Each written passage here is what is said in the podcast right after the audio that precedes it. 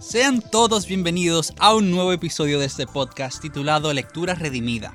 Mi nombre es José Arturo Ruiz y para mí es más que un privilegio, placer y honor estar aquí con ustedes una vez más. Si esta es la primera vez que nos escuchas, no olvides buscar en nuestras plataformas digitales los episodios anteriores. Tenemos la necesidad de promover e incentivar la buena lectura de libros que alimenten nuestras almas y sean de bendición para los demás. Como cristianos, tenemos la responsabilidad de ser bendecidos para bendecir a otros. Nuestros conocimientos deben de estar al servicio de los demás por amor a nuestro Dios y a nuestro prójimo. Este podcast es una extensión de nuestra página de Instagram en donde nos pueden encontrar como arroba lectura redimida. El día de hoy estaremos comentando y respondiendo la pregunta, ¿qué pasa si no recuerdo todo lo que leo? El programa de hoy será corto, pero quisiera que meditáramos en algunas enseñanzas de este tema. Así que, no se vayan, porque todo esto y mucho más aquí en Lectura Redimida. Yo no sé ustedes, pero mi memoria es horrible. Es muy gracioso porque mis amigos relajan mucho conmigo, ya que mi, memoria a largo plazo es genial. Yo recuerdo eventos, cumpleaños y hasta la fecha exacta del primer día en que pisé IBCJ, me bauticé, salí a comer con un amigo. Pero de verdad, les digo que si estoy hablando con una persona y no termino de decir lo que tenía en mente, den por hecho de que ya esa conversación murió ahí mismo y solo un milagro podrá hacerme recordar lo que había olvidado. Créanme, es muy frustrante. De la misma forma me pasa con los libros. Y es por eso que este tema me llamó tanto la atención. Yo recuerdo una vez que mientras, mientras esto me cargaba, le comentaba a un amigo lo mal que me hacía sentir. Entonces, él me envió un artículo sobre este tema y realmente que pude ver el lado opuesto de la moneda. Y pude entender muchas cosas de las cuales les quisiera compartir hoy. Y créanme, no se los dice una persona que simplemente trata de empatizar con ustedes, sino de alguien que realmente lucha con esto diariamente. Señores, ustedes se van a reír de mí, pero yo creo que mi caso es crítico. Porque no solo es que no recuerdo todo, sino que muchas veces para poder entender una sola oración o idea, debo leerlo varias veces para poder captar el mensaje de lo que el autor quiere transmitir. Sin relajo, hay ocasiones en las que, sin exagerar, me he tomado leyendo una sola oración como 10 veces. Y no está mal, porque es que a cada uno el Señor nos dio capacidades diferentes y mientras Dios repartía los dones que Él quería para mí, creo que el potecito de concentración y análisis se le quedó. Así que miren, está bien si no recordamos todo lo que leemos. Dios no espera que nos embotellemos todo lo que leemos de una vez por todas. Si alguien tiene la capacidad de recordar absolutamente todo lo que lee, o la mayor parte, de verdad, gloria a Dios, y esa persona tiene mi más alta admiración. Así que, entiendo sus frustraciones, ya que invertimos horas y días leyendo libros y hasta nos podría parecer que desperdiciamos el tiempo si olvidamos la mayor parte de lo que leemos. Pero créanme, no es un desperdicio. Hay ocasiones en las que alguien me pregunta ¿de qué, ¿de qué, trata un libro? Y muchas veces suelo quedarme en blanco. En ese caso, me veo obligado a repasar mis notas o lo que subrayé del libro para poder responder. Esa es una de las razones por la que a mí me encanta marcar y anotar en mis libros. Pero ya, bueno, ese sería otro tema. Es vergonzoso, pero como les dije, Dios nos diseñó diferentes a todos y la memoria no es mi fuerte. Hay dos frases que me encantan. Una es del pastor y escritor estadounidense John Piper, que dice, los libros no cambian a las personas, los párrafos lo hacen, a veces incluso las oraciones. Y la otra es del ensayista estadounidense Ralph Waldo Emerson, que dice, no puedo recordar los libros que he leído más que las comidas que he comido. Incluso así, me han hecho lo que soy. Y esto es muy importante tener en cuenta, ya que mientras leemos, nuestros ojos van abriéndose a otras ideas y perspectivas. Miren, leer no es algo pasivo. Constantemente nuestro cerebro, nuestro cerebro está trabajando y analizando todo lo que leemos. Incluso, en caso de que olvidemos casi todo después, ese momento de lectura nos afecta y marca de una manera u otra.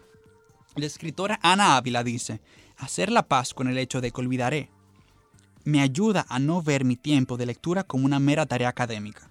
donde me siento para simplemente recibir un montón de información.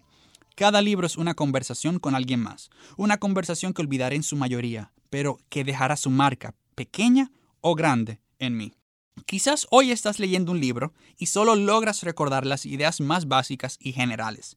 Está bien, no perdiste tu tiempo, ya que aún así cambiaron profundamente la manera en que ves las cosas. Tengamos paz, oremos y dependamos del Señor, quien en el momento debido nos irá trayendo esas ideas a nuestras mentes. Y bueno, habiendo dicho todo eso, creo que también debemos ver el otro lado de la moneda. También debemos de poner de nuestra parte y hacer un balance. No podemos irnos tampoco al otro extremo. Sí, tengamos paz, porque no podemos recordar todo lo que leemos de un libro normal, pero considero que no todo aplica cuando leemos la palabra de Dios. Y lo que voy a decir ahora no contradice para nada lo que dije anteriormente. De los libros podemos sacar muchas enseñanzas, y el Señor nos irá trayendo poco a poco esas ideas que retuvimos a su debido tiempo. Pero cuando leemos la palabra de Dios debemos hacerlo con una actitud de querer escuchar la voz de Dios. Para los que tienen dificultades para recordar o concentrarse al leer, como yo, algo que pueden hacer y es sumamente importante es orar al Señor antes de leer su palabra para que nos hable y nos muestre lo que Él quiere que meditemos en ese día. Créanme que el Señor responderá a esa oración porque lo que Él quiere es que lo conozcamos y meditemos en su palabra. Miren, no es lo mismo leer un libro común y corriente que leer la Biblia, por lo que no podemos acercarnos a ella con la misma actitud. Si nosotros leemos su palabra y no entendemos nada, ni podemos recordar nada, ni meditar en nada, ni conocer nada nuevo de Dios, pues de verdad que no hicimos nada. Por eso, personalmente, yo no soy partidario de hacer planes de lectura de la Biblia en un solo año, porque es que, debido a mi dificultad para retener, a mí lo que más me conviene es leer pequeñas porciones de la Biblia y meditar en ellas. En este caso, la memorización es de suma importancia, porque ¿cómo el Espíritu Santo nos traerá los versículos a nuestra mente en momentos específicos si no tenemos ninguno aprendido en nuestra mente? Con la palabra de Dios siempre debemos de ser diligentes y hacer nuestra parte. Algo que yo, algo que yo les recomiendo es aprenderse un versículo semanal y meditar día y noche en él. En mi caso, estoy en un grupo de WhatsApp con algunos amigos en donde semanalmente escogemos un versículo y todos los días de esa semana repasamos cuántas veces queramos el versículo. Créanme que ha sido de mucha bendición. O quizás, por ejemplo, no tienes, no, no tiene que ser un grupo, sino hazlo con una sola persona. Busca a un amigo o líder y planteale la idea para que juntos crezcan y sean beneficiados por la palabra de nuestro Señor. Finalmente, recordemos, esto es muy importante, que el principal propósito por el cual leemos no es simplemente para tener más conocimiento, recordar absolutamente todo lo que leemos y sentirnos mejores o lo que los otros digan de nosotros. El principal propósito por el que leemos es buscar amar más a Dios con nuestra mente, amar más a nuestro prójimo y ser buenos mayordomos. Si podemos bendecir a una sola persona con una idea que pudimos recordar de un libro, créanme, que ese libro valió la pena. Si aunque no recordemos textualmente un libro que, que leímos, pero aún así nos llevó a asombrarnos más de la grandeza de nuestro Dios, créanme, ese libro cumplió su cometido. Tengamos paz y confiemos en el Señor, pero también seamos diligentes y busquemos la forma de poner de nuestra parte.